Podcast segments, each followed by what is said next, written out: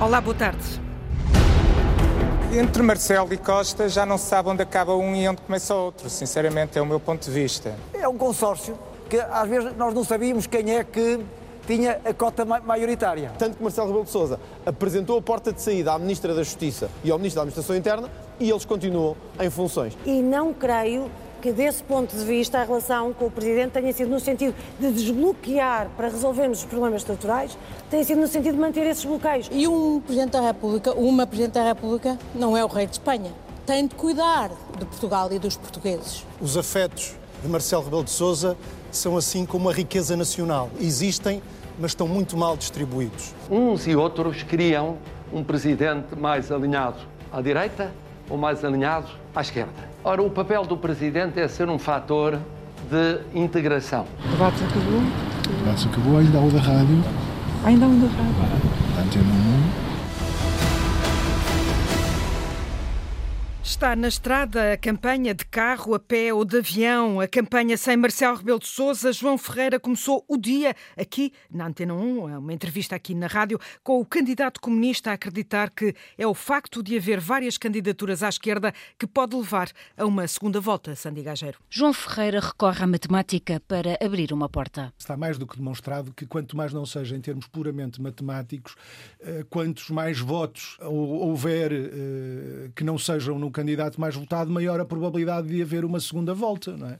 Eh, isso é matemática. Está demonstrado que não existiria vantagem nenhuma, quanto mais não fosse só por esse lado. É claro, depois existem outras razões para que esta candidatura uh, tenha de ir até ao fim. Não, não me pode pedir para desistir de valores que são os valores desta candidatura. Eu não desisto dele. O candidato não considera este momento eleitoral um ensaio para a liderança do PCP. Sublinha que esta candidatura é única porque não termina no dia 24. Ela não desaparece desaparecerá depois do dia 24. Esta é uma candidatura que conta até dia 24 e depois do dia 24. Afirma que há um Portugal por cumprir na Constituição. Entre, por um lado, o caráter avançado e progressista da Constituição e, por outro lado, o curso que a vida nacional foi tomando de quem é a responsabilidade. Sobre o estado de emergência, diz existir uma confusão. O estado de emergência não é a medida de emergência de combate à pandemia, não é sequer uma medida de combate à pandemia, mas nós precisamos de medidas de emergência. E explica que a campanha foi adaptada às circunstâncias, está fora de questão, sublinha não fazer o contacto com os eleitores,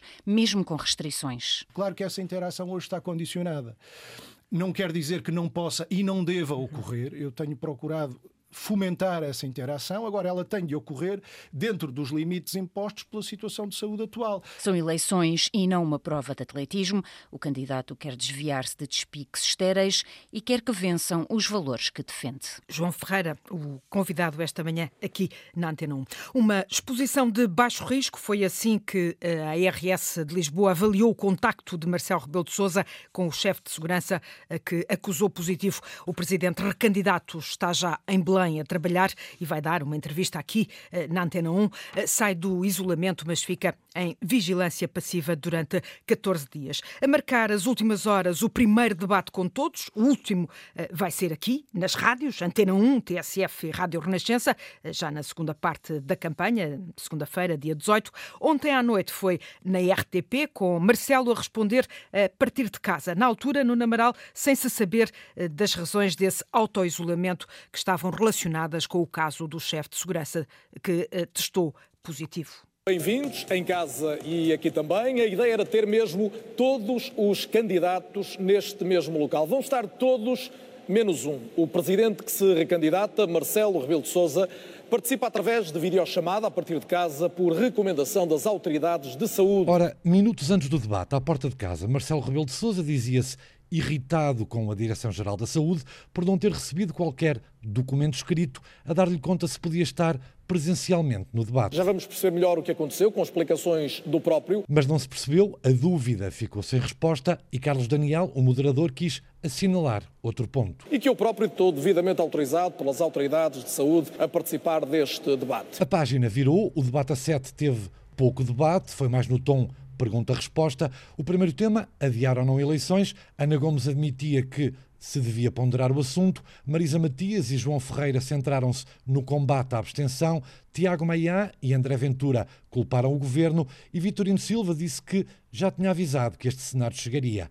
Marcelo Rebelo de Sousa, a partir de casa, pôs um ponto final no assunto. Coloquei outra vez a questão da revisão constitucional. Eu ouvi a posição de todos os partidos sobre isso. E não houve nenhum partido que tivesse defendido a ideia de uma revisão constitucional. E, portanto... E, portanto, a possibilidade do adiamento. Pelo meio do discurso, Ana Gomes reiterou o que já havia dito numa entrevista à Antena 1 esta semana. Marcelo não faz campanha, desvaloriza as eleições. Não fazer campanha é desvalorizar, é não querer esclarecer. E uma eleição democrática não é, não pode ser uma coroação. Já na segunda parte do debate, Marcelo interveio de novo com um discurso de presidente, disse ser o único presidente recandidato a debater com todos os adversários na corrida. Os factos dizem que Mário Soares já o tinha feito nas presidenciais de 1991 e Jorge Sampaio em 2001. Uma memória que a história desmente. O jornalista João Vasco foi aos arquivos da televisão recuperar os debates de Jorge Sampaio em 2001 e também de Mário Soares na campanha de 1990. A meio do debate de ontem, Marcelo Rebelo de Sousa puxou dos galões. É a primeira vez que um presidente que se recandidata participa num debate com todos os candidatos. Nunca aconteceu isto na história da democracia portuguesa. Será mesmo assim? Fomos verificar. Para todos, muito boa noite. Os portugueses preparam-se para escolher o futuro Presidente da República. Como sabem, há cinco candidatos nesta corrida para Belém. Cinco candidatos que esta noite se encontram aqui comigo nos estúdios do Lumiar. Esta era a voz de Judite Souza no arranque do debate com todos os candidatos presidenciais nas eleições de 2001, ano em que Jorge Sampaio foi reeleito. A 4 de janeiro desse ano, Ferreira do Amaral, António Abreu, Fernando Rosas, Garcia Pereira e Jorge Sampaio estiveram a debater na RTP. Eu não estou a induzir nada, o é que induziu. Nós temos Desculpe, regras aqui. Eu, não, há uma Evidentemente, questão... o Dr. Jorge Sampaio ultrapassa as eu regras. não estou não a ultrapassar regras. Eu estou apenas a tentar Se... dizer às pessoas mas, o que é que está a acontecer. Pode... O debate foi animado e não foi o único que envolveu todos os candidatos numa reeleição de um presidente. Voltamos à segunda parte do debate que o segundo canal está a promover com os quatro candidatos às eleições presidenciais. Em dezembro de 1990, um mês antes da reeleição de Mário Soares, Joaquim Furtado moderou o debate entre Basílio Horta, Carlos Marques, Carlos Carvalhas e o então presidente. Essa questão é uma questão uh, ridícula, porque não é ridícula porque eu não disse isso. Na vida, na vida atual, a situação. Não caricatura, Tomar Soares. Feita a prova dos nove, a conclusão só pode ser uma a afirmação de Marcelo Rebelo de Sousa não corresponde à verdade. De regresso ao presente e ao debate da noite, nas notas do jornalista Nuno Amaral foram seis contra um. Todos contra Marcelo. Tiago Maia, da Iniciativa Liberal. Entre Marcelo e Costa já não se sabe onde acaba um e onde começa o outro. Também Vitorino Silva disse ter dificuldade em distinguir o presidente do primeiro-ministro. É um consórcio.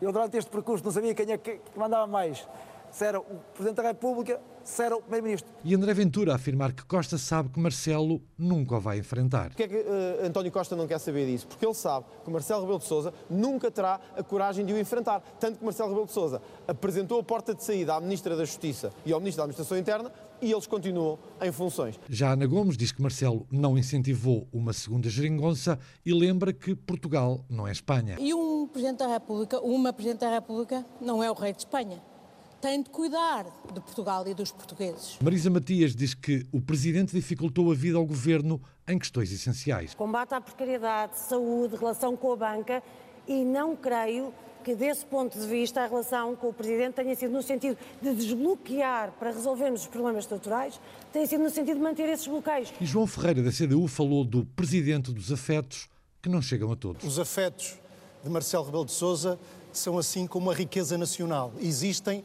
mas estão muito mal distribuídos. Ora, Marcelo, na defesa, disse que o presidente não tem que agradar à direita nem à esquerda. Ora, o papel do presidente é ser um fator de integração, de unidade.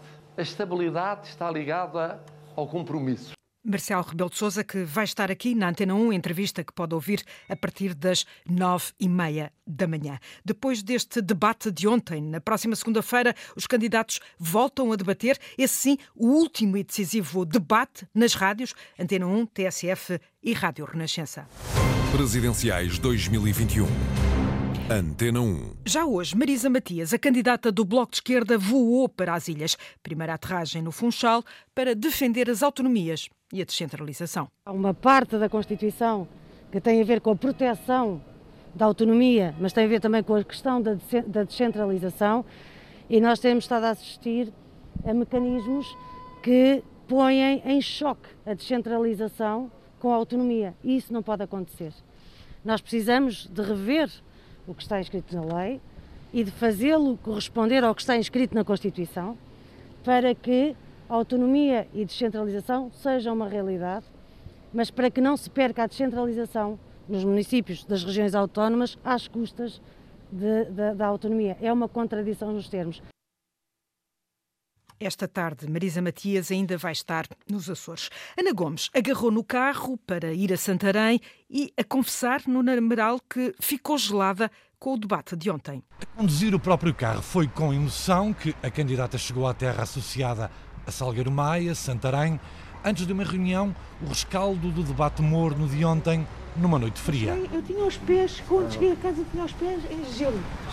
Depois, já reunida com autarcas da Comunidade Intermunicipal de Alzira e do Tejo, a candidata, apoiada pelo PAN, abordou a questão da tauromaquia. Perguntei se, exatamente nessa perspectiva de evolução estratégica para a região, se estavam já a contemplar formas eh, de manter tradições do ponto de vista, digamos, da coreografia, da, eh, da, dos aspectos culturais, mas que fossem compatíveis também com os direitos dos animais. Já no centro da cidade, Ana Gomes é abordada por uma mulher de cheiro negro e avental. Não, eu estava a dizer a esta senhora que a mim me chamavam a candidata cigana.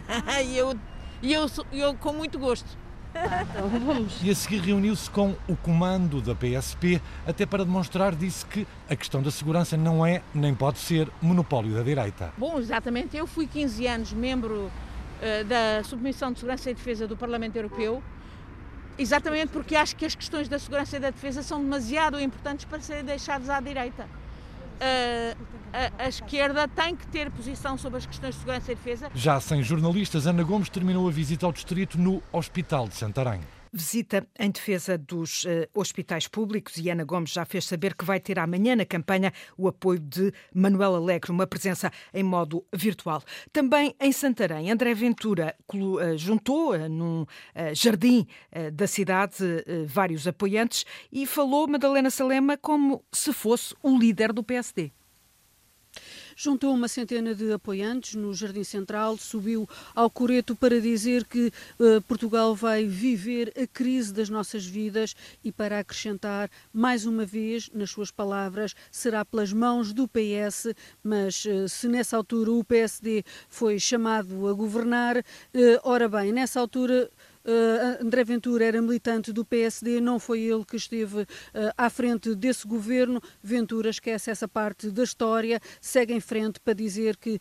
desta vez uh, vai ser diferente, não vamos para o poder corrigir os erros do PS para mais tarde entregar-lhes de novo o poder. Essa foi a história do PSD, não a do Chega. O Chega ainda nem sequer existia. Foi Passos Coelho que assumiu a governação, não foi o Chega André Ventura a saltar por cima da história, por cima uh, deste facto. O líder do Chega também não esqueceu a presença uh, de Ana Gomes aqui uh, hoje no distrito de Santarém e voltou a criticar a escolha de Paulo Pedroso para a campanha da candidata independente, fazendo as habituais insinuações ligando Paulo Pedroso ao caso, ao caso Casa Pia de que saiu ilibado. O candidato um, do Chega a confundir a história tem comício uh, logo à noite em uh, Porto Alegre. João Ferreira, depois da entrevista aqui na Antena 1, foi tomar um café com a deputada socialista Isabel Moreira. E o candidato comunista está já a pensar, Carolina Ferreira, precisamente no debate com todos nas rádios. O debate acabou? O debate acabou, ainda há o da rádio. Ainda há o da rádio. Antena 1. A deputada socialista anunciou em setembro o apoio ao candidato e agora entra na campanha. Se eu digo que acho que uh, o João Ferreira tem uma adesão corretíssima àquilo que são os poderes do Presidente da República, uh, não inventando poderes que não existem, não substituindo ao Poder Executivo, não substituindo aos tribunais, não aderindo a uma visão de uma justiça populista, etc., é porque, evidentemente, encontro noutros candidatos e noutras candidatas essas visões. Aquilo que ela aqui disse para justificar o apoio a esta candidatura é muito importante que seja dito num período de campanha eleitoral. Depois, no Jardim Amália Rodrigues, a entrega de apoios de ecologistas à candidatura. Que é com muita honra que recebo este apoio. Com a participação da mandatária nacional de João Ferreira e Luísa Apolónia, a antiga líder parlamentar do Partido Ecologista Os Verdes. É esse reconhecimento justamente de que é o candidato que está em melhores condições para defender as causas em que estes ecologistas acreditam. A campanha de João Ferreira segue caminho, admitindo novos ajustes com o confinamento. Vitorino Silva conta terminar hoje a campanha na rua. O candidato presidencial começou o dia em Coimbra, a convite da Associação Académica, e foi lá que defendeu a inclusão de jovens no Conselho de Estado e o fim das propinas. Luís Peixoto. Em casa? Claro, pois é verdade, é verdade. A academia é de todos, é, não é? É, sim, sim. E, e tem a casa de todos. É. Vitorino Silva foi à cidade dos estudantes defender a inclusão de jovens com menos de 30 anos no Conselho de Estado. Podemos ter no Conselho de Estado dois ou três jovens, se temos quatro ou cinco cotas, porque é que não podemos ter? Durante a visita à Associação Académica de Coimbra, o candidato presidencial lembrou o legado de Alberto Martins e tantos outros jovens estudantes na luta pela liberdade. Em 79, quando lutaram, lutaram para lutar. E aquela gente que lutou e que teve a coragem de enfrentar o poder, que incomodou, incomodou Porquê? Porque tinha um espaço. Depois de ouvir as reivindicações dos estudantes, Vitorino foi claro: as propinas devem acabar. Há muita gente que não estuda porque vê um muro à frente que é o muro das propinas. Ou seja, eu, claro que eu sou contra as propinas, por amor de Deus. A visita à academia terminou com a oferta de uma camisola da académica ao candidato. Vamos apresentar o, o novo reforço da académica. A campanha de eh, Vitorino Silva seguiu depois para o Porto, termina eh, ao final da tarde em Penafiel. A partir de amanhã, o candidato vai fazer a campanha a partir de casa. Presidenciais 2021. Antena 1. Para o comentário de hoje, junta-se a este diário da campanha o investigador Carlos Matos Gomes. Olá, boa tarde. Olá, boa tarde, como estão? Estamos ainda no rescaldo deste primeiro debate com todos eh, de ontem à noite. Eh, o que registou nas suas notas? Primeira questão. Uh, os candidatos parece que estão a concorrer ao lugar de Primeiro-Ministro e do Executivo. Digamos que na extrema-direita o candidato António, André Ventura até se assume quase como líder do PSD, e, no, no, no, no, lado esquerdo, o João Ferreira, esse não, uh, está muito uh, focado e muito limitado uh, pela Constituição. Esta é a primeira grande questão. A outra é uma questão de credibilidade, isto é, os candidatos têm que ser eles próprios credíveis, isto é, nós temos, os portugueses têm que olhar para eles e pensar que aquela pessoa, aquele homem ou aquela mulher podem ser os representantes de Portugal, têm 200 anos de história, representante de Portugal eh, na Europa, representante de Portugal no mundo, representante de Portugal nos grandes espaços, como o espaço africano, o espaço americano, etc. Eh, e, portanto, eu julgo que eh, a candidatura e a campanha eleitoral deviam-nos situar os candidatos perante as grandes questões nacionais. E quais são as grandes questões uh, nacionais. Em primeiro lugar, a, a, nossa questão de desenvolvimento e de justiça social. Em segundo lugar, a questão de nós termos serviços públicos uh, que, de facto, funcionem de acordo com a Constituição também. E, por outro lado, entendo que os candidatos devem falar de questões das relações internacionais de Portugal. O, o, Presidente da República é o Supremo Magistrado da Nação e é também o Comandante Supremo das Forças Armadas. Mas não é o Executivo, é isso que quer dizer? Não é o Executivo. Agora, é uma pessoa que tem que ser credível, que tem que nos dar uma noção de Portugal na Europa, Portugal no mundo, Portugal uh, e os portugueses uh, no contexto uh, do, do, dos povos, um Portugal que intervenha para um ambiente mundial eh, mais uh, uh, pacífico, mais justo, mais equilibrado. Por exemplo, nunca um presidente, nenhum candidato fala de uma zona fulcral no mundo que é o conflito do, do, do Médio Oriente. O que é que eles pensam sobre isso? Ninguém fala sobre o papel uh, da África como uma área privilegiada, ou que deve ser privilegiada para a Europa se relacionar. O que é que nós pensamos sobre isso? O que é que estes candidatos pensam das relações de Portugal, por exemplo, Portugal e da União Europeia com a Rússia e com a China? Nunca ouvimos falar uh, sobre isso. E, e, e, eram estes assuntos, e por exemplo, uma, um dos aspectos fulcrais, julgo eu, para o futuro de Portugal, e é para o futuro que nós estamos, é, que eles se deveriam dirigir, o que é que eles pensam do mar enquanto uh, fonte. Ou seja, uh, em sua opinião, faltou ou e falta nesta campanha um debate de ideias mais profundo? Uh, estamos aqui a falar de assuntos domésticos e de logística e de minudências. Penso que os candidatos à presidência da República. Sem visões geoestratégicas. Exato, era exatamente isso.